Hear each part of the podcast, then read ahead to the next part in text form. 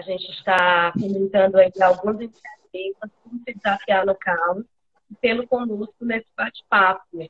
Érico Teixeira, juiz federal, foi o primeiro colocado, mestre da UERJ, é, MBA né, pela FGV, especialização pela PUC de Minas e coordenador acadêmico tanto no curso ênfase quanto na New Law. Muito obrigada pelo aceite. O nosso tema é tributação, economia e como se desafiar nesse caos e por disso. Agora, a priori, eu queria entender um pouco da sua trajetória de vida, como se preparou é, para passar em primeiro lugar na magistratura federal, como foi esse desafio tanto interno quanto essa diligência de estudo e tudo mais. Bom, Gabriela, boa noite. Primeiro eu queria agradecer o convite, é uma honra estar aqui com os seus é, ouvintes, né, com o seu público aqui no Instagram. É um prazer muito grande. Acompanho algumas lives né, da Isabela Ferrari, que é minha parceira, minha companheira, tanto na magistratura federal quanto lá no Instituto New Law. Então, é um prazer muito grande, espero que seja muito útil aí, que a gente possa agregar é, para quem está assistindo. Ah, na verdade, é, fazer concurso público era um objetivo que eu tinha desde a época da faculdade, né, desde que entrei na faculdade praticamente, e aí é, foi uma escalada, né, um objetivo de fazer um concurso público, sempre estudando para isso, e quando eu me formei, eu tive que trabalhar, porque eu morava aqui no Rio de Janeiro, minha família não era daqui, e aí fui galgando em etapas os meus objetivos. Então, tive a oportunidade de trabalhar na FINEP, que é uma empresa pública federal, depois na Advocacia Geral da União, depois na magistratura. Acho que o grande segredo foi ter um objetivo, ter foco, continuidade, né, persistência e principalmente ganhar tração nesse processo né, e chegar no último concurso já num ponto alto de preparação, já que já vinha de uma preparação anterior sem parar então foi muito bacana. E aí, quando entrei na magistratura federal, tive a oportunidade de, de começar a exercer atividade também de professor, dei aula em universidade, graduação, pós-graduação. E aí, com alguns colegas, a gente refundou né, o curso ênfase, que é um curso preparatório para concurso, e agora, mais recentemente, o New Law, que é uma iniciativa aí mais de trabalhar com as novidades do direito, tecnologia, inovação, enfim. É também uma, uma, uma, uma oportunidade maravilhosa. Eu, né? voltado pra, mais para o público mais de advogados. Isso. Isso, isso. O New Law é, mais, é, é, é voltado mais para a advocacia, né, que tem interesse, né, que tem o objetivo de entender sobre essas novidades, sobre soft skills, sobre outros conhecimentos que são interdisciplinares, mas essenciais ao direito, né, como negociação, como é, arbitragem, como tributação. Tributação a gente ainda não colocou após é, o curso de tributação, né, mas vai ter em breve, enfim. É, então, para quem tem interesse em conhecer esse novo direito, né, que está surgindo muito forte no dia a dia, e posso dizer para você que vai surgir mais forte ainda como resultado aí do coronavírus. Né? Acho que é, a gente já estava num processo de digitalização, de aprofundamento no, no mundo digital, e agora está todo mundo se comunicando por aqui, é live, Instagram, é Facebook, todo mundo no home office, acho que vai ser um passo, é um caminho sem volta. Eu tenho várias coisas aqui, eu não sei se, se, se, você quer que eu fale, se você quer me perguntar, o que, que você acha melhor, né? Porque até é, você tinha me mandado uma pergunta aqui, eu tinha feito uma resposta muito longa, né? Então, eu não sei como é que você. Longa no bom sentido, né? Eu tinha estruturado aqui, porque eu tenho mania de estruturar minhas respostas aqui. Eu não vou falando muito só no improviso, né? Eu vou botando meus itens aqui.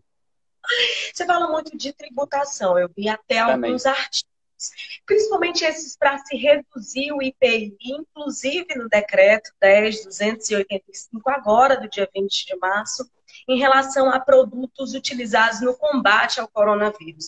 E quais esses impactos, tanto nos estados quanto nos municípios, e principalmente para recuperar a economia em meio a essa pandemia.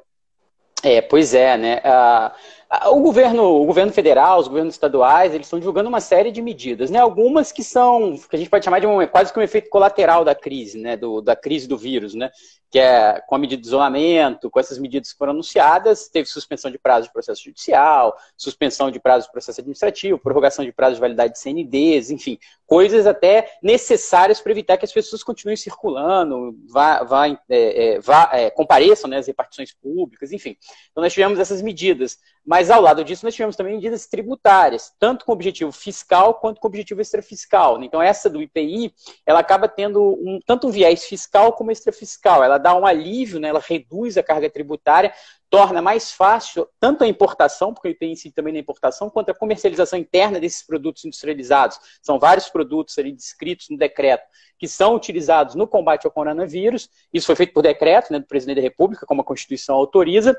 Então, isso torna mais barato. E além de tornar é, é, é, mais barato, né, tornando a vida do contribuinte um pouco mais, é, um pouco menos sufocada nesse momento de crise, como também facilita. Né, o objetivo é ser fiscal, estimular a, a, a produção desses produtos, tornar mais barata a importação, enfim.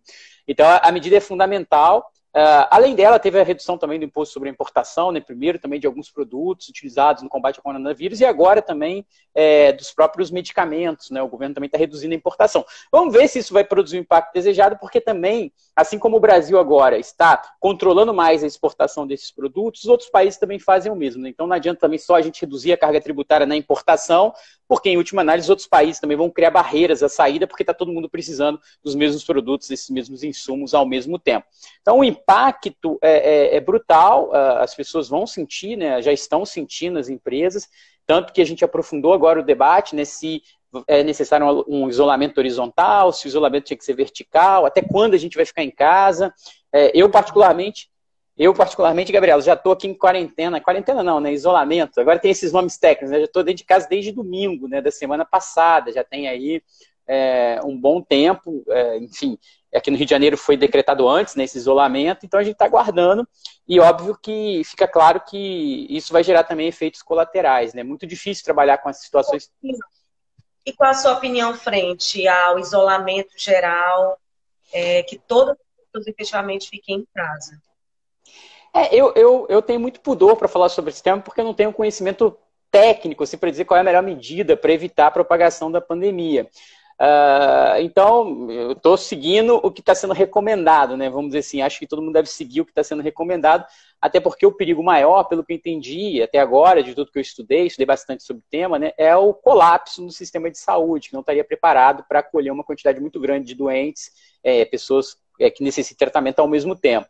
Então, estou seguindo a recomendação, mas é, tem vários estudos já dizendo que essa, esse isolamento também gera efeitos colaterais, né? tanto na saúde até mental das pessoas, né? Mental não é que a pessoa vai ter um problema mental, mas no, no próprio equilíbrio, né? Gera depressão, enfim, gera problemas é, é, é na própria saúde.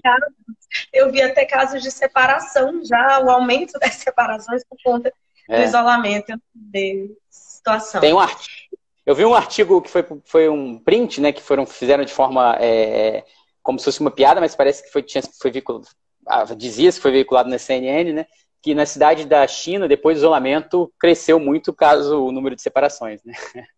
É um efeito colateral também aí, né? E fala qual é o papel da cidadania fiscal sobre direitos e deveres fundamentais e principalmente em matéria tributária, que é a sua expertise. Tá, deixa eu pegar aqui. Eu, eu, eu tinha também, eu, depois eu posso falar um pouco sobre a questão da, da, dessa trajetória, das pessoas que têm um objetivo, como é que a gente pode estruturar isso. É, mas nessa questão da cidadania fiscal, o que, que acontece no Brasil? Né?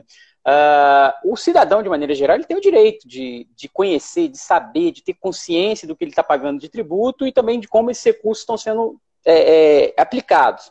Quando eu fiz o, o, mestrado na UERJ, a gente discutia muito que não adianta só discutir a tributação, a justiça da tributação, se os gastos estão desenfreados, se não há nenhum controle, se a questão é, é, não segue ali, a, não passa para a sociedade uma sensação de que esse dinheiro está sendo bem aplicado. Então, é fundamental né, transparência para que o cidadão tenha conhecimento de como esse gasto está sendo feito. Até publiquei um artigo sobre isso no blog, meu blog, falando rapidamente, eu estou retomando agora o blog, eu estava meio, passei uns dois anos aí meio que num detox de, de rede social, assim, de estava mais devagar, estou voltando agora. É, então, é, é, é, pois é, é comum, né, assim, um sentimento na sociedade de rejeição social ao pagamento de tributos. Né? Tem até uma colega na UERJ que escreveu um livro sobre isso, psicologia tributária, né? A pessoa tem um sentimento ruim. E esse sentimento, ele vem muito da história.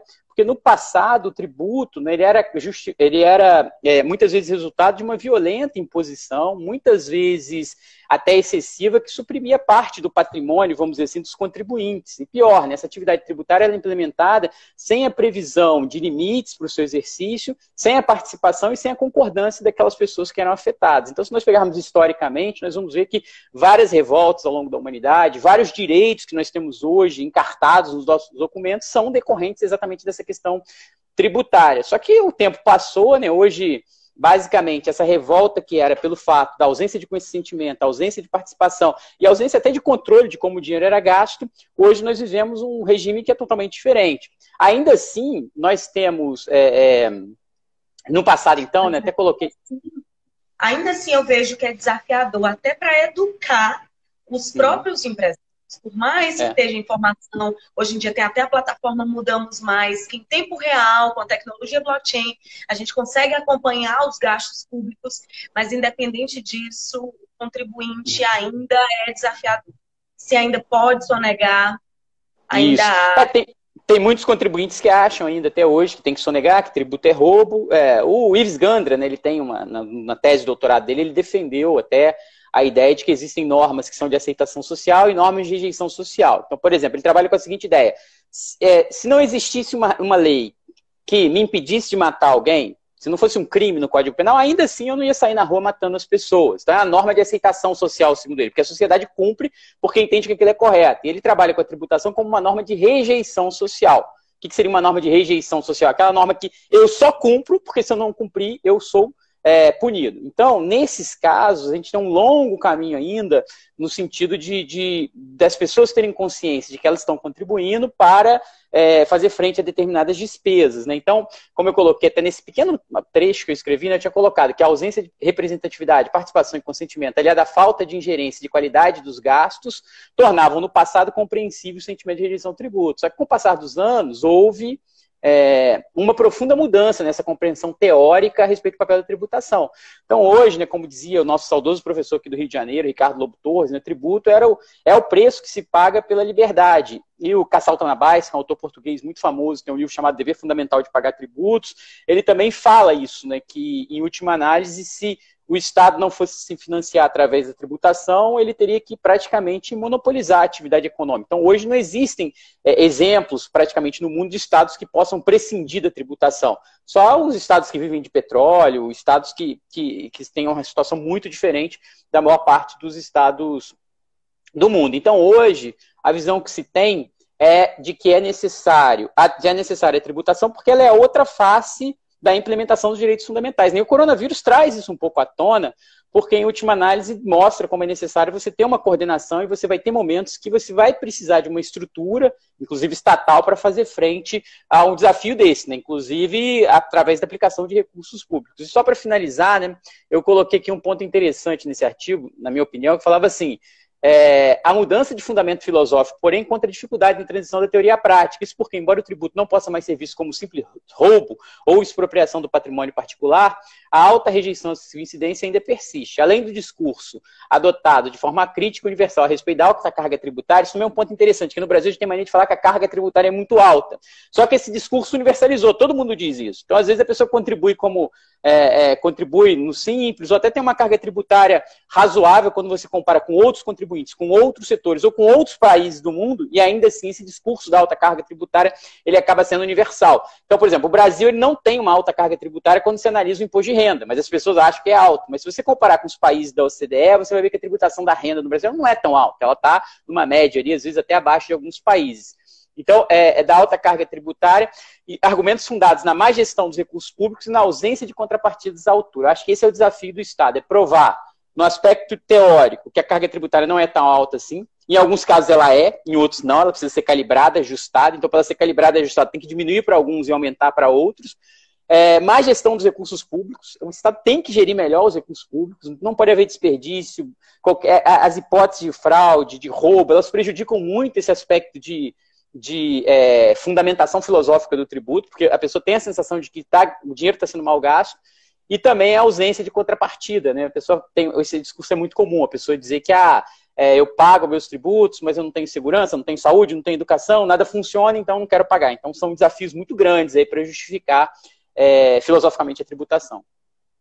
a gente abordou um pouco sobre a aceitabilidade da tributação no mundo empresarial como um todo. Me fala o papel da ética frente a tudo isso. É, essa questão da ética é muito interessante. Né? Eu acho que, sobre, é, na minha visão, sobre o enfoque do contribuinte, eu gosto muito. É, é, eu, eu, eu tenho uma posição muito tranquila nesse tema, porque quando você é advogado, eu tenho um professor que muito professor muito é, qualificado, né? Tive um professor muito qualificado que ele era advogado, ele dizia, nossa, às vezes eu defendo certas posições e os meus clientes ficam bravos comigo, né? Porque você, quando está na academia, quer defender uma posição, às vezes, a favor da tributação, e aí os clientes não gostam, ou então quando a pessoa é fiscal também, fica. Como eu, eu, eu, eu sou juiz, então eu fico muito tranquilo para adotar algumas posições, por hora, que eu entendo mais adequadas para o contribuinte, por hora, pró é, Estado. Uh, só que, então, assim, eu acho que tem algumas pessoas que já partem da premissa de que, olha, eu acho que não deve ser pago, eu acho que deve ser pago o menor possível, eu sou a favor de uma estrutura é, que não tenha tributo, enfim, a pessoa às vezes já tem esse viés.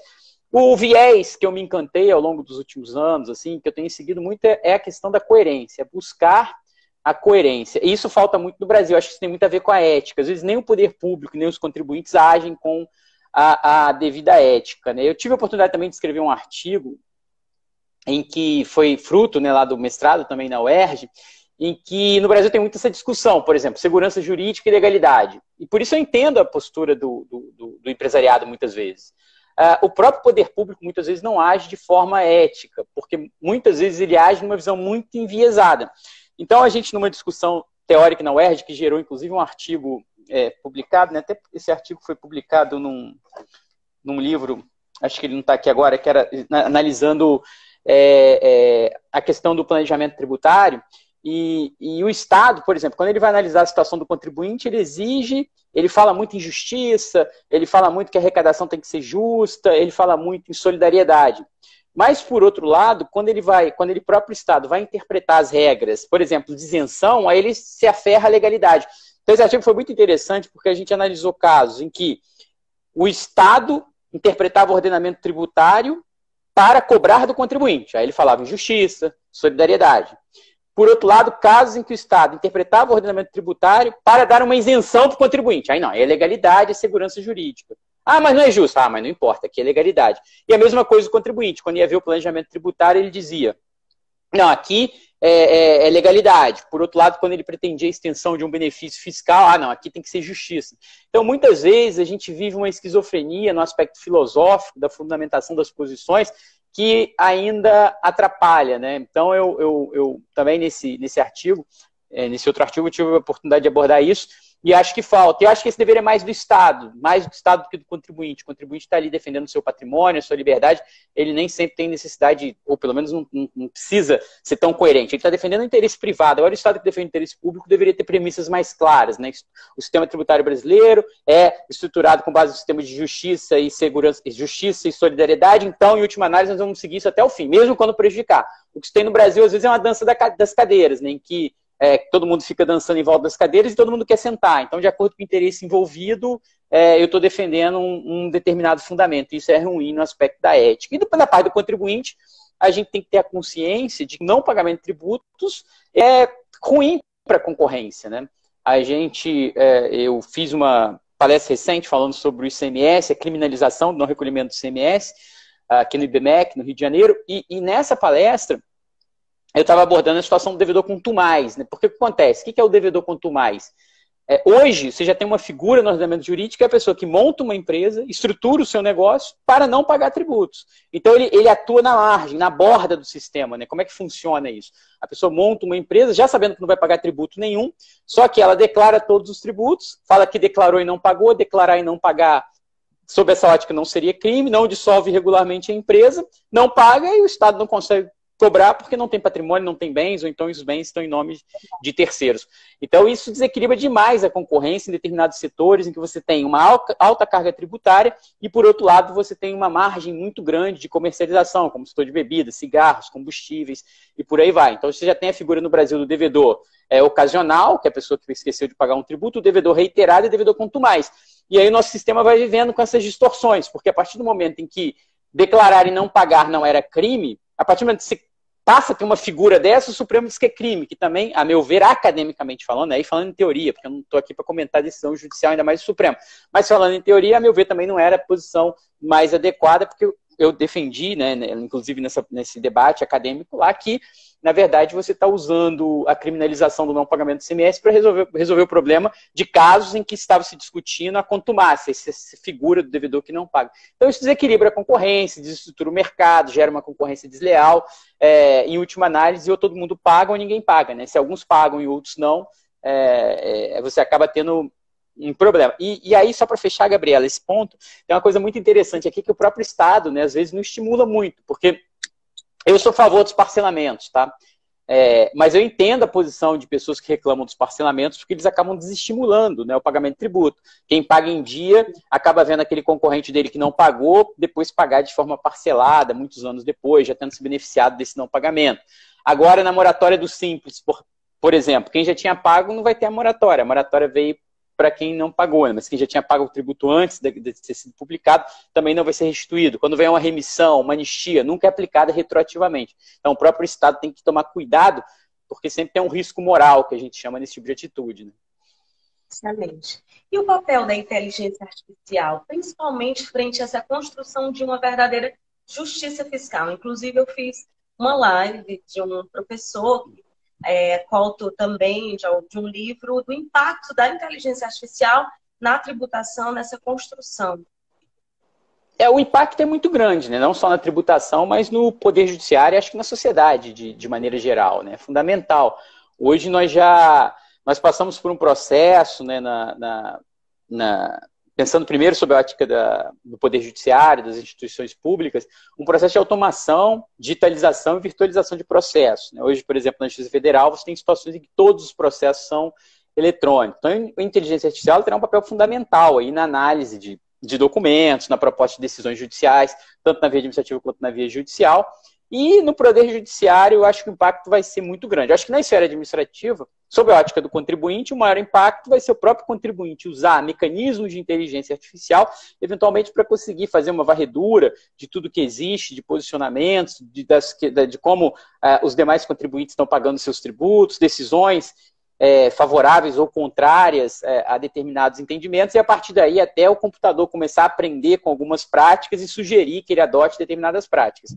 Agora, no Poder Judiciário, o impacto vai ser brutal. Né? São, eram 79 milhões de processos pendentes de baixa né, em 2018, 54% em fase de execução, desses 73% eram execuções fiscais, taxa de congestionamento alto, um percentual alto do acervo tanto da Justiça Federal quanto estadual, e aí nós temos tantos dados da Justiça quanto da PFN que mostram isso. Né? São é, 3, 2 trilhões de, de, de, mais de 2 trilhões de reais inscritos em dívida ativa hoje, 44% classificados aí com rating D, né, como irrecuperáveis, é, 23 bilhões, 23,9 é, bilhões de, de reais aí é, sendo é, discutidos, parcelados, 11 bilhões de benefícios fiscais, os valores são astronômicos. E aí, é, é, nós temos várias iniciativas, né? não sei se você já, já deve conhecer várias delas, né? Elis, lá no Tribunal de Justiça de Pernambuco, que numa primeira divulgação tinha analisado 5.247 processos, com a classificação da competência das ações, identificação de divergências cadastrais, erros no cadastro de vida ativa, analisou casos de prescrição, evitando processamento indevido né, de, de ações que não eram aptas. É, no, no, no Tribunal de Justiça do Rio Grande do Norte, né, é, Poti, Clara e Jerimum, né, que são sistemas também utilizados para melhorar a, a, o processamento judicial, é, com bloqueio e desbloqueio de contas. Aqui no Rio a gente teve uma cilema danada porque foi usado um sistema de inteligência artificial para bloquear várias contas pelo sistema Bacenjude de uma vez só. Então, é uma realidade e, e me parece que é uma realidade inexorável. Eu falo isso muito pela minha experiência. Atuando em várias de execução fiscal, né, que tem um volume muito grande de processos e, uhum é, eu verifiquei que você tem devedores que, que respondem a mais de uma ação, que tem, tem muitos dados ali que podem ser cruzados, e tem muitas decisões judiciais também, a ponto do computador amanhã, né, no futuro, poder me sugerir, quer dizer, já pode hoje, né, poder sugerir até uma decisão e dizer, olha, é, como você decidiu o caso A dessa forma e o caso B daquela forma, o caso C você tem que decidir aqui, né? E a gente até brinca, né? Aí quando o computador sugerir uma coisa que o juiz achar que não é e tal, quem vai estar sendo incoerente? É o computador ou o juiz? Acho que para o advogado vai ser um controle muito grande também das decisões judiciais.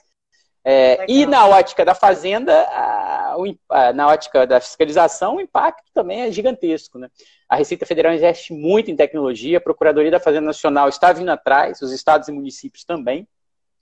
Então, o, o, o, o impacto vai ser muito grande aí, é, e, espero, e acho né, vai ser usado muito para evitar fraude, né? Fraude tributária. Hoje você já tem muito na área federal, a gente já vê, inclusive isso chega ao Poder Judiciário, é, sistemas de fiscalização que conseguem identificar parentes, é, empresas com mesmos sócios, bens em nome de terceiro, enfim, eles conseguem combater a fraude fiscal estruturada já com o uso de sistemas, é, muitos deles usando já algum tipo de inteligência artificial. Né? Muitos são só automação, mas muitos usando já algum tipo de inteligência artificial, sim. Acho que é um impacto que vai ser muito grande. Oi? o nosso judiciário como um todo passa por uma transformação não só tecnológica, mas de reestruturação, principalmente após essa pandemia, né? Agora uma nova adaptabilidade de home office, de teletrabalho, enfim. Me fala do preparo de tudo isso, principalmente ao seu trio de magistratura federal. É, eu tomei posse como juiz federal em 2004, então já tem alguns anos aí, né? é, passei muito novo, enfim, tomei posse em 2004 e, e, na época, quando eu atuei numa vara de execução fiscal, é, eu me lembro que eram muitos processos empilhados, eram os processos laranjinhas, e ficavam empilhados, eram pilhas e pilhas, e às vezes o juiz assinava mais de duas mil decisões é, por mês, duas, três mil decisões, e era assinada à mão, né? então você ficava, era quase um, lembrava um método quase fordista de produção, né? você ficava olhando, assinava, assinava milhares de CITES, é, despachos padronizados, ofícios, então, é, você tinha muitos processos físicos. Então, de lá para cá, nós passamos por uma transição. A, primeira fase dessa transição, eu costumo dizer que foi uma fase em que a transição foi basicamente uma é, foi basicamente a utilização de sistemas e a automação de algumas rotinas. Depois nós passamos por uma, por uma segunda etapa, que foi a questão da digitalização de processos. Né? Passamos a ter os processos virtuais. Processos virtuais aconteceu um fenômeno muito engraçado que foi detectado pelo IPEA, no estudo encomendado, ainda lá no, no final dos anos, dois, acho que foi 2009, 2010, em que se verificou que a virtualização, a digitalização, né, a tecnologia ainda não tinha feito um impacto significativo no Poder Judiciário. E uma das, das, das, das é, conclusões do IPEA é que esse impacto ainda não tinha sido um impacto significativo basicamente porque foi repetido, né? Uma das teorias, vamos dizer assim, uma das hipóteses, era que basicamente foram repetidas muitas, muitas das práticas que eram adotadas no meio físico, no meio virtual. E eu vivenciei um pouco isso, né? Eu me lembro, certa vez, chegar numa, uma, num local que tinha passado o processo de virtualização, era assim, você tinha um, um, uma mesa, mesa aguardando publicação, uma, uma instante, aí aquilo virou uma mesa virtual, aguardando publicação. Ou seja, no primeiro momento, é, as pessoas que eram é, usuárias do meio físico, elas simplesmente transplantaram aquelas rotinas para o meio digital.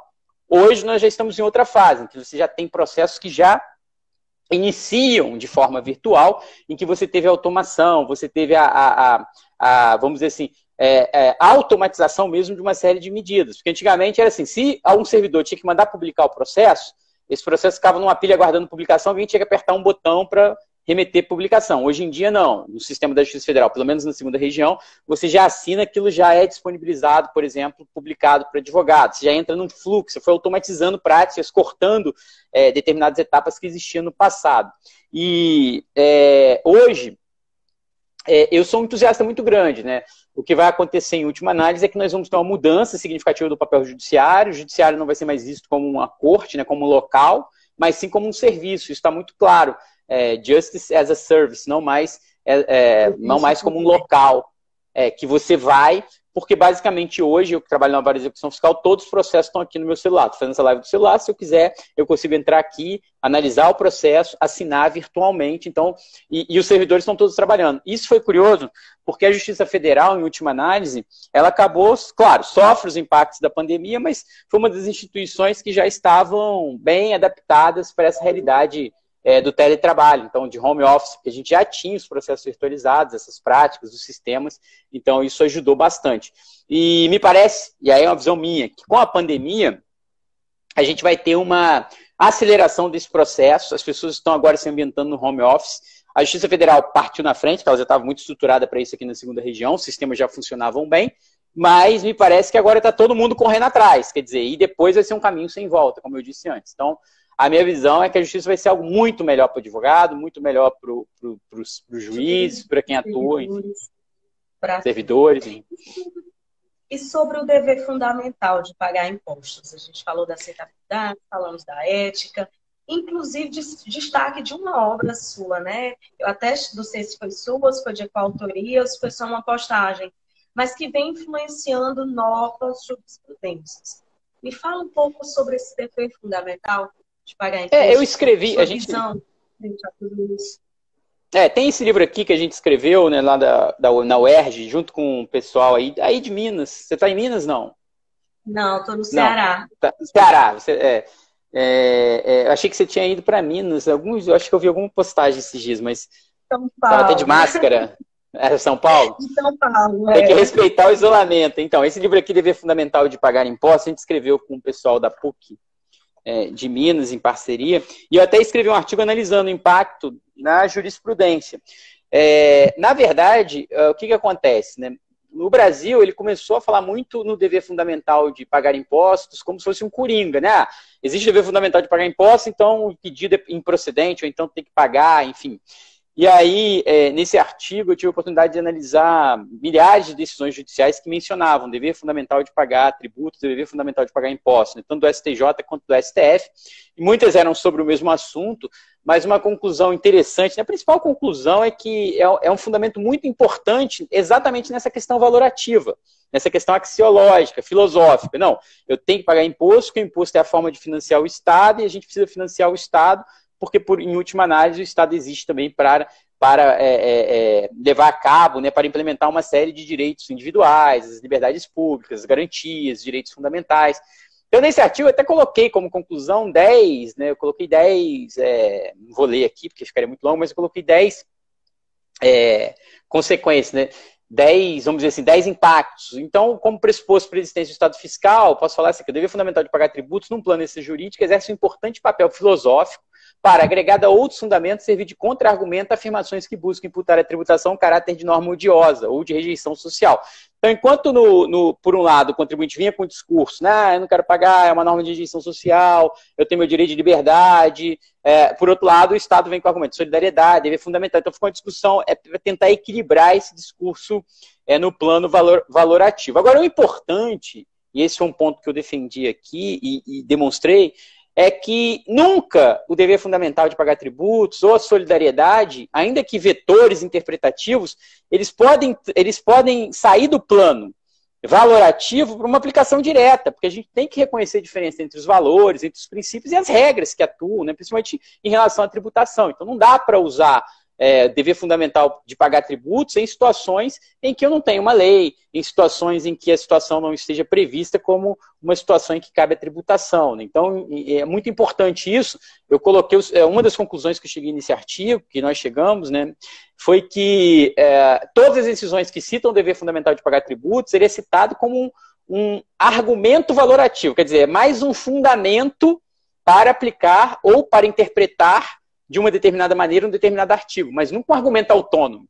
É, uma, eu brigo muito com o pessoal, né, que é mais fazendário, que acha que dá para sair da solidariedade e da solidariedade criar uma regra de incidência ou ampliar uma regra de incidência tributária para um caso concreto. Isso é inviável. E aí, nesse aspecto, sou um grande defensor dos direitos de liberdade, segurança jurídica, então, é, e não da parte de solidariedade ou dever fundamental como fundamento autônomo aí que possa gerar tributação um amigo nosso que está morando fora falando que paga 30% de imposto e pagam felizes, né? Porque os serviços funcionam. É tudo bem relativo mesmo. Já que a gente tem, como você bem falou também, que quase todos os países eles justificam isso, a falta dos serviços para contribuição prestada. É, e me fala um pouco sobre... É, o desafio, só, isso é muito importante, Gabriela. Eu fiquei pensando sobre isso, acho que são três coisas muito pesadas hoje. É Uh, primeiro, essa, essa sensação que você colocou muito bem de que o dinheiro é mal aplicado, é, sensação da corrupção, má gestão, ineficiência. É, não ter retorno, a altura também costuma ser um argumento é, muito forte. Acho que são, são coisas que pesam, né? Má gestão, a incompetência, a corrupção e a falta de retorno pesam muito nesse aspecto psicológico para é, gerar uma rejeição social no aspecto psicológico. Tem um livro sobre psicologia tributária, que foi uma dissertação defendida na UERJ, que é interessante. Quem tiver interesse pode procurar. É de uma procuradora da Fazenda chamada Daniele, Daniele Souza. É bem Excelente. interessante. Excelente. É, e me fala sobre a economia, frente à economia do país agora, após essa pandemia. Quais as estratégias de superar essa crise? Muitos falam que nosso país vai ter uma grande transformação, uma grande revolução econômica. Acredita nesse, nesse fator e como a gente já prevenir agora tudo isso? Isso. É, é, é, é é, não, não tem certo e errado, né? Eu estou escrevendo um outro artigo para botar no blog, não um artigo acadêmico, um artigo mais do blog, em que eu estava colocando, até antes dessa confusão toda, né? Devia ter, ter colocado logo, mas em que a pandemia, a, a pandemia, o que, que acontece? Você tem um vírus em que você gera uma resposta ao vírus. Então, o que, que aconteceu? A partir do momento que foi divulgado que há um vírus e uma possível epidemia, depois uma pandemia, você tem uma resposta social, que são as condutas que as pessoas adotam em virtude dessa situação, e as respostas do poder público. Essas respostas, tanto da sociedade quanto do poder público, geram necessidade, e até, até botar o nome do artigo mais ou menos, mais, mais ou menos nesse, nesse sentido, né? Resposta às respostas, né? Vamos dizer, as respostas das respostas, que, que basicamente seriam as respostas que o poder público tem que dar em virtude das respostas que a sociedade e o poder público deram ao vírus. Por quê? Porque ao mesmo tempo em que você precisa adotar medidas de isolamento, de contenção, de combate ao vírus, você gera um impacto muito grande na ordem econômica, social. E aí você passa a ter que ter algumas respostas para as respostas foram dadas. Porque o próprio governo determinou o fechamento de estabelecimentos. E aí tem um monte de gente falindo. Então você passa a ter uma, que eu estou chamando nesse artigo, de uma regulação de segunda ordem, né? como se fosse uma regulação da regulação. Porque você regula mandando o cidadão fechar por decreto e depois agora você tem que dar uma prorrogação de prazo de tributo. É, mal comparando, estou comparando nesse artigo o seguinte, dizendo que, em última análise, é como se você tivesse que, ao mesmo tempo, combater o vírus, ao mesmo tempo, combater o vírus, é, tratar dos efeitos colaterais do remédio que você está usando para combater o vírus, porque senão morre-se não da doença, mas dos efeitos colaterais do próprio tratamento dado. Né? Então é preciso ter uma, uma, preocupação muito grande com essas medidas e a dificuldade aqui é enorme, né? Porque quem eu, eu gosto muito dos livros do Taleb, né? Nassim Taleb e, e quem é, quem já tinha é, lido o livro do Nassim Taleb né, consegue visualizar claramente o coronavírus como um grande cisne negro. E aí é, é uma situação em que você tem uma dificuldade enorme de, de prever. E também, quem, quem, é, quem lê, né, quem já leu a Nassim Taleb, sabe que é muito difícil o Estado intervir. Né? Lógico que ele defende a ideia, nesse caso, que o Estado tem que ser conservador, sim, adotar medidas de contenção da doença, enfim, pelo menos o último artigo dele que eu li era nesse sentido. Mas, em última análise, é muito difícil você dar respostas, porque você nem sempre sabe como vai ser o resultado dessa resposta que está dando. Né? Essa intervenção também é complicada. Então, é uma situação eu considero é, dramática. O que o Estado vai ter que fazer, em última análise, é é, aliviar a carga tributária. E aí é outro paradoxo, né? Porque ao mesmo tempo que você tem mais gasto para combater a pandemia, mais gasto para uma política anticíclica necessária para ativar a ordem econômica de novo, né? Para gerar o movimento econômico de novo, ao mesmo tempo você precisa reduzir os tributos. Né? Então, você país que já tem um déficit fiscal alto, agora, por causa do estado de calamidade, até poderia aumentar esse déficit, essa previsão de déficit. Mas é uma situação em que você já tem um déficit, você passa a arrecadar menos, porque a economia sucumbiu também diante do vírus. Além de arrecadar menos, naturalmente, você ainda precisa aliviar, porque as pessoas não, não têm como pagar. Paralelamente a isso, você tem que gastar mais para combater o vírus e para a adoção de políticas anticíclicas. Então, o grande segredo aí vai ser conseguir calibrar isso tudo e, eventualmente, saber como isso vai ser financiado. Né? Se for o caso, até eventualmente através de, de novos tributos, né? E, e, e, é muito curioso, né? Tô, quem está vivendo esse momento, eu acho que vai ter oportunidade no futuro, né? Quem é, sobreviver, e todos nós sobreviveremos, né? Somos, temos que pensar sempre de forma positiva, mas é, é muito interessante aqui o seguinte, que, que no futuro é, várias coisas que a gente estudava, né, várias coisas que eu estudei na faculdade, que eu estudei para concurso, que eu estudei depois como professor, agora eu estou tendo alguns exemplos práticos, né, assim, pandemia, estado de calamidade pública, nesse, nesse é patamar, né, que foi, foi esse, e agora se fala até na matéria tributária na possibilidade, em tese, da instituição de um empréstimo compulsório que era algo impensável, né, que, que, não foi, que não foi discutido desde a Constituição de 88 até hoje, que nós nunca tivemos uma situação tão peculiar como essa que nós estamos vivendo agora, né? Mas não sei se vai chegar a isso, né? Até porque a, a, a, a economia da sociedade, de maneira geral, dos empresários, das empresas já está muito combalida para arcar com mais um tributo. Né? Mas é o paradoxo da situação, né? Só para concluir, porque ao mesmo tempo que você tem medidas que diminuem uh, vamos dizer assim, ao mesmo tempo que você tem medidas que diminuem a arrecadação, você precisa gastar mais. E aí a conta não fecha. Né? E esse é o momento que nós estamos vivendo, sabe, Gabriela? Acho que você vai ver isso aí nas suas próprias lives, nas suas próprias postagens, que vai ser, ao mesmo tempo que as pessoas não podem sair, que tem que ter o isolamento, você também precisa é, é, é, que a economia ande, né? É o que a gente está vendo nessa discussão hoje. No primeiro momento só se falava em isolamento, depois um discurso mais é, é, contra, contra majoritária, até do presidente né, da República, sobre a necessidade das empresas continuarem é, é, é, atuando, e agora as pessoas estão buscando, estão buscando um meio termo entre isso, né? Como é que uma coisa não pode é, matar a outra, né? Vai ser um desafio muito grande. E tem um amigo nosso até falando sobre o Estado não suportar as folhas de pagamento, vai afetar os concursos públicos. E deixa eu mandar um alô pro oficina do Cima, Cimas Turbo. Ele está pedindo um alô que acompanha o trabalho da gente. Agradeço esse carinho. Me fala um pouco do poder do foco, de onde deseja chegar. Eu vejo muitos posts seus sempre voltado, saber onde deseja chegar, ter foco, buscar um planejamento. Você fala muito de Nassim Taleb, inclusive nos seus stories, foi um dos meus comentários que gostava bastante do autor.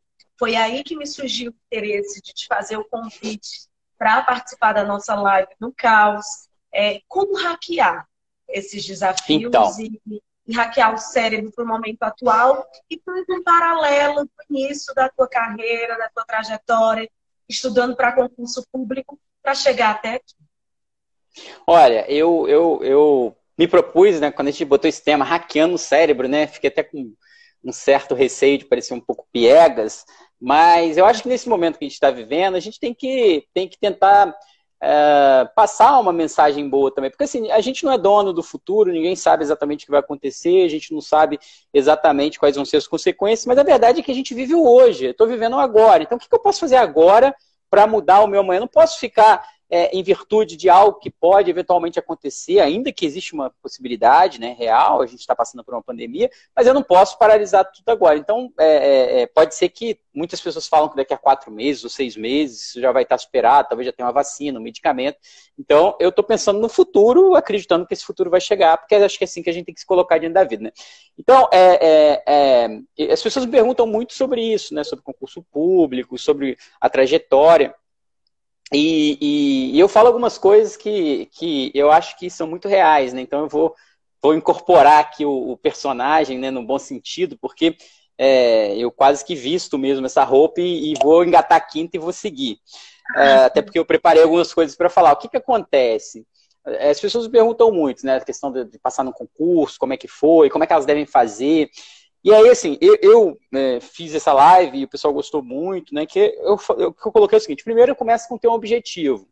É muito importante que você tenha um objetivo na vida. Você, Gabriela, você tem que ter um objetivo. Quando você deita na cama, fecha o olho, poxa, você tem um sonho, você tem um objetivo. Você não está aqui fazendo essa live, você não está no seu Instagram, você não está viajando, você não está estudando simplesmente porque você acordou e falou: ah, hoje eu vou abrir esse livro aqui e vou estudar esse tema. Não, as pessoas têm que ter um objetivo. E muitas vezes as pessoas não têm um objetivo. O que eu vejo é gente andando de forma errante. O que, que eu coloco é o seguinte: quando você não tem um objetivo, você corre o risco de andar de forma um pouco desestruturada pela vida. Então você vai 100 km para cá, 100 km para lá, não chega nem no ponto A nem no ponto B. Então é muito importante você ter um objetivo. Lógico que esse objetivo não precisa ser milimetricamente calculado, né? É, você até me mandou aqui uma proposta de pergunta que é assim, como se preparar para passar em primeiro lugar na magistratura? Bom, não sei, em primeiro lugar na magistratura federal, não sei, mas eu sei como você deve se preparar para passar no concurso público. E o objetivo não precisa ser milimetricamente calculado, mas você tem que ter é, é um norte para onde você vai. Ah, não, eu quero me formar, eu quero fazer um concurso público, eu vou fazer um concurso para a federal. E aí, durante o caminho, você vai ajustando a rota. É como se você soubesse, ah, não, eu quero ir para para a Europa. Agora estou chegando mais perto. Não, eu vou descer aqui na França. Ah, na França vou descer em Paris. Agora eu vou na rua tal. Então você pode ir ajustando essa rota de acordo com, com as contingências, com os acontecimentos, com aquilo que vai acontecendo na sua vida. Então, é, esse objetivo ele não precisa ser definitivo também. É possível ajuste da rota durante a própria trajetória, de acordo com as contingências, com os acontecimentos, com as vivências. É, como destaca né, a Daiane Coutu, que foi uma live também que eu falei do mecanismo da resiliência, ela diz que é muito importante você ter um propósito. E o propósito não é algo permanente. Você tem um propósito hoje, Gabriela, e amanhã você pode mudar de propósito. Ah, mudei meu propósito porque eu estava seguindo essa rota no meio do caminho, eu me dei o direito de sentar e contemplar o que eu estava fazendo, de contemplar tudo que eu realizei e me apaixonei por outra coisa, me encantei, achei um outro sentido, um outro propósito. Então, propósito não precisa ser definitivo. É, então, é muito interessante isso. E veja que, que, esse artigo dela, eu fiz questão de fazer uma live sobre ele, porque ele é uma das dez leituras essenciais recomendadas pela Harvard Business Review sobre gerenciando a si mesmo. É, o livro tem um título muito bom, né? Gerenciando a si mesmo, né? Manage Yourself em inglês. Tem, tem a versão em português, Gerenciando a si mesmo. Então, ele pode ser modificado, alterado, por isso é sempre necessário analisar para onde você quer chegar, qual é o seu objetivo. Tem uma frase do Covey, que eu gosto muito, Stephen Covey, que tem um livro chamado First Thing First, primeiro mais importante, em que ele diz o seguinte: se a escada não estiver apoiada na parede correta, cada degrau que subimos é um passo a mais para um lugar equivocado. Então, assim, não adianta eu estar subindo uma escada sem saber para onde eu estou indo, que cada passo que eu dou, eu estou indo para um lugar errado, que não é o lugar para onde eu quero ir. Então, por isso que o objetivo é importante, saber em qual destino você quer chegar. É, eu uso a palavra destino, né, até faço esse trocadilho de propósito, e uso a palavra de propósito aqui intencionalmente, porque tem que ter um destino, um objetivo, um propósito naquilo. É, tem uma frase, né, aquela frase do Alice no País das Maravilhas, que eu acho de usar também, que diz, né, para quem não sabe onde vai, qualquer destino serve, qualquer caminho serve. Se eu não sei para onde eu vou, eu posso seguir qualquer caminho. Então eu sigo de forma errante pela vida, deixa a vida me levar, né? Vida leva eu, eu não sei para onde eu estou indo, então se eu não sei onde eu estou indo, eu não sei onde eu durmo hoje, não sei onde eu acordo amanhã. Legal, pode ser uma maneira leve de levar a vida, mas me parece que a gente é, não é a que me agrada. Eu gosto de ter um objetivo, um propósito, uma finalidade e acordar com isso e buscar isso. Então, é muito interessante isso, né? Eu gosto da história da, da Alice aqui, a gente pode até usar exemplificamente. E aí eu falo o seguinte: você tem um objetivo, é como você pegar o Waze, o Google Maps, e abrir aí na, na, no teu. E abrir aí no teu celular e colocar assim, eu quero sair do Rio de Janeiro para chegar em São Paulo, eu quero sair de Belo Horizonte para chegar a Brasília, eu quero sair de Brasília para chegar ao Rio Grande do Sul. Então você sabe onde você está e você sabe para onde você vai. Isso é um ponto muito importante. Agora, não necessariamente você sabe o caminho. Waze vai te dar ali o caminho. Uhum. Mas é importante você saber por que você quer aquilo e para quê.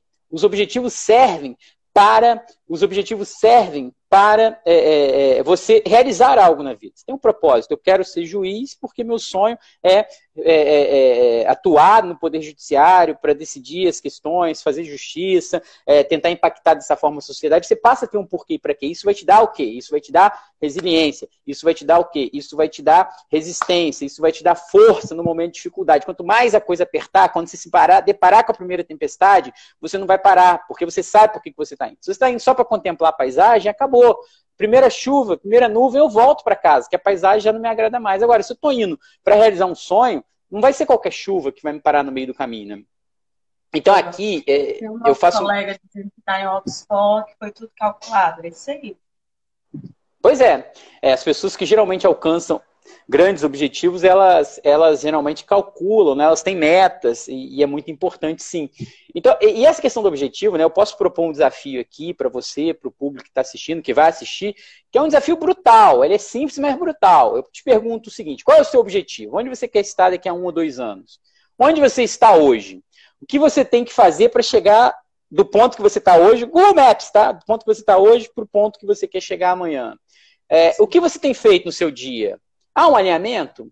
É muito simples. A pessoa fala, ah, meu, minha prioridade é passar no concurso. Então me diz aqui como é que foi tua semana. Ah, eu acordei 10 horas, aí vi um pouco de televisão, aí fui trabalhar um pouco. Você estudou? Não, não estudei nenhum dia. Então, cara, tá desalinhado, sabe? Tá desalinhado, assim, o que, que você tá pregando é, é, não é congruente. Esse desalinhamento não, não, não, não, não vai te gerar o resultado. E você tem que ser honesto, cara. Você tem que chegar e falar, cara, meu objetivo hoje é, é lazer.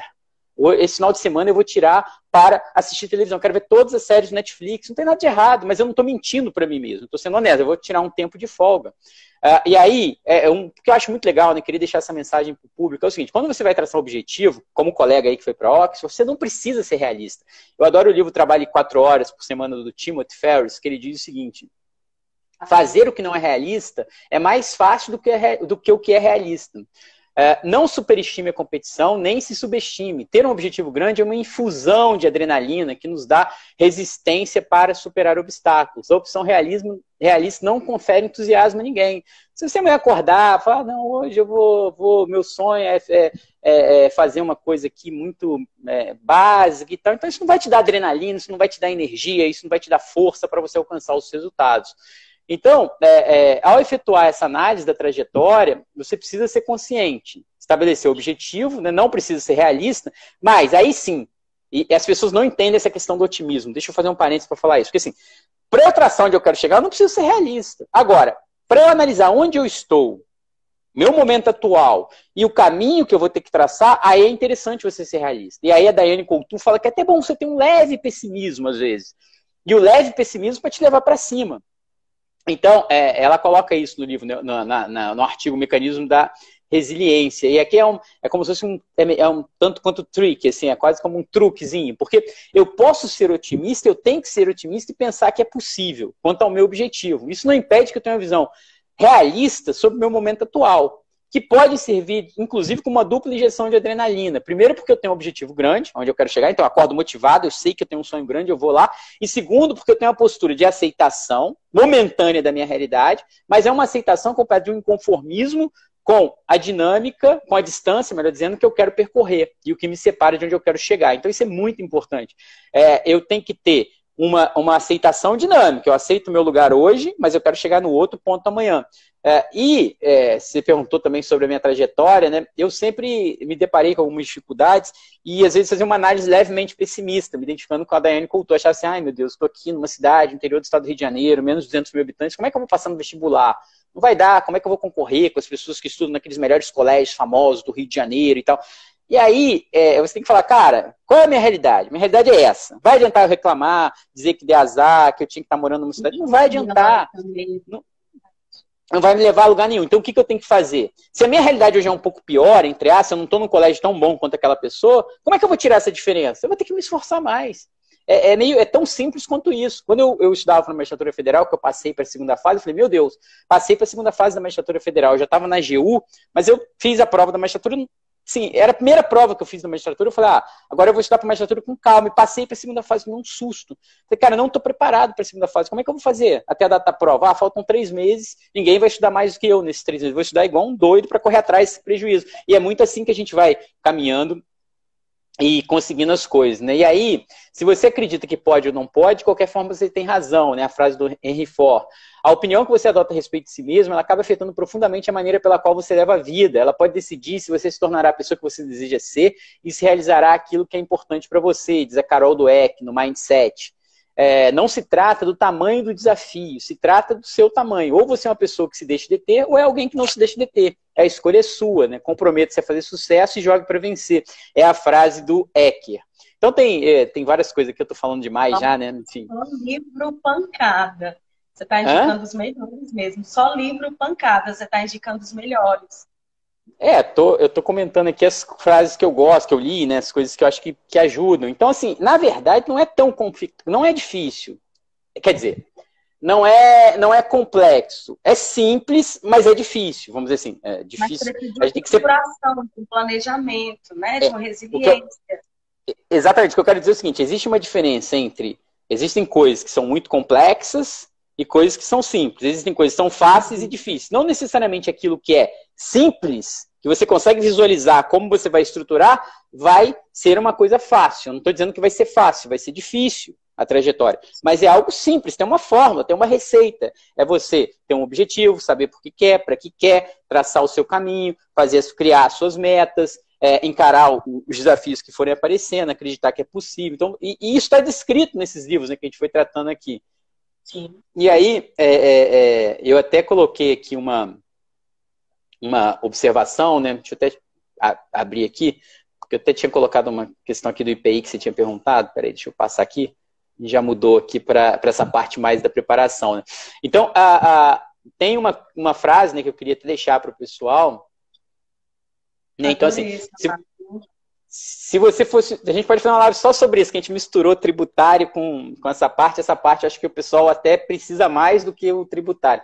Então, assim, ter um sonho é objetivo. Eu, se eu fosse estruturar, né, para falar como é simples, é ter um sonho, ter um objetivo, saber o que quer, por que e para que quer, isso vai te dar o propósito, o sentido, acreditar que é possível. Inclusive, você pode ter um sonho grande. O Timothy Ferris, no livro Trabalho Quatro Horas, ele fala isso, né? A competição é até menor no topo. E é curioso isso, né? Quando você mira alto, tem poucas pessoas que acreditam que pode chegar lá.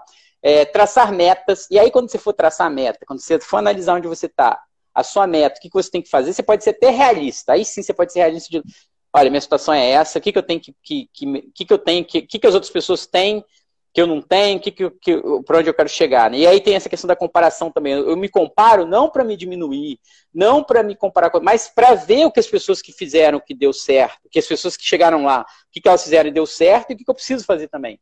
Resiliência. A resiliência é, é, é eu, eu, gosto do livro da, da teoria da Daiane Coutu, né, do artigo da Daiane Coutu, que ela fala aceitar a sua realidade, mas com dinamismo, né, propósito, né, um sentido, e a bricolagem, que é o conceito que ela traz Levi-Strauss, que é o seguinte, é você se adaptar às suas condições, fazer o que você pode com aquilo que você tem na mão hoje, improvisar. Então é muito a ver também com esse momento que a gente está passando. E aí uma frase de destaque que eu deixaria, né, para terminar essa breve exposição aqui, seria o seguinte, eu estava vendo um filme ontem, né, do, do McDonald's, né, contando a história do McDonald's, que falava isso, a frase, né, nada nesse mundo supera boa e velha, é, supera boa e velha persistência, talento não supera, nada mais comum do que pessoas talentosas fracassadas, genialidade não supera, gênios são não reconhecidos, é praticamente um clichê, educação não supera, porque o mundo é cheio de tolos educados, persistência e determinação é, é, apenas são é, características poderosas aí para a gente chegar onde a gente quer, né? Excelente. Adorei todo esse incentivo, adorei toda a tua história de vida. Para finalizar nossa live, já estamos no final. Faço um conselho para que nosso público maior é de advogados, empreendedores, muitos são profissionais liberais, outros trabalham em escritórios grandes, outros são sócios mesmo desses escritórios e que todos estão no mesmo barco agora, frente ao corona. Está é, tá todo mundo no desafio e no superação interna, né? Se desenvolvendo em uma oportunidade incrível, aprender um pouco mais com você, que se superou, que se desafiou, tirou o primeiro lugar na magistratura e que hoje pode ser esse motivador, esse professor que ah, inspira outras pessoas e que efetivamente atrai resultados diferentes na nossa realidade. É, uh, obrigado aí, Gabriela, mais uma vez, né, pelo convite, para as pessoas que assistiram, as que ainda vão assistir, né, porque a live depois também fica disponível. É, eu queria dizer o seguinte, para finalizar, é muito. É, o Taleb tem uma frase que ele fala assim, né? O problema não é o problema, o problema é como você vai lidar com o problema, né? Não é só dele, tem outras pessoas também que falam essa frase parecida. Mas assim, eu eu tô me perguntando como eu mesmo devo me colocar diante do coronavírus, né, no aspecto pessoal, familiar, profissional. E, e até mandei uma mensagem hoje para um grupo nosso né, de trabalho, e aí depois eu até mandei outra mensagem, antes de deixar a mensagem final, deixa eu só fazer esse contexto. Mandei outra mensagem dizendo assim, gente, não é que eu queira parecer uma pessoa insensível, indelicada, que não está sentindo os impactos de tudo que está acontecendo à minha volta. Não, mas é porque eu acho que a gente manter uma postura de, de vamos continuar trabalhando, fazendo o que a gente acredita, tendo um sentido, tendo um propósito. Porque assim, eu poderia estar me perguntando, por que eu vou fazer uma live hoje aqui no Instagram sobre é, caos, é, economia, tributação, objetivo, se o mundo pode acabar amanhã, né? Então, assim, eu, eu, então eu, eu me faço essa pergunta. E o que eu adotei como premissa pessoal de vida foi o seguinte: eu vou continuar, eu vou continuar. Se acontecer alguma coisa, não posso a gente não pode ficar pensando no pior, né? Aqui eu acho que a gente tem que pensar assim: eu vou fazer o que eu tenho que fazer, eu vou fazer o que tem que ser feito, eu vou fazer a minha parte. E assim, se daqui a quatro meses, daqui a seis meses, o mundo não, não acabar, eu acho que não vai acabar, né? Uma piada, então o que acontece? Eu espero estar melhor, eu e acho que todos vocês, né? Espero que a gente seja melhor do que a gente estava antes desse processo. E isso é o que a Daiane Coutu, eu recomendo essa leitura desse artigo dela, chama O Mecanismo da, da Resiliência, uma das dez leituras essenciais indicadas pela Harvard uhum. Business Review, do livro Gerenciando a Si Mesmo. Então, é, são artigos para você se gerenciar. Ela diz, e ela estava falando de um, de um almirante, né, o Jim Stockdale, que foi um almirante que foi preso. A gente só tem 20 segundos. Ah, desculpa. Então, pessoal, é assim, Vamos pensar que vai dar tudo certo. Quem faz e atua pensando no bem, que vai dar tudo certo. Vamos continuar fazendo o que tem que ser feito, com aquilo que a gente tem na mão agora, para ter um futuro melhor amanhã do que o momento que a gente está tendo hoje. Gabriela, obrigada e desculpa. Obrigada. Ah,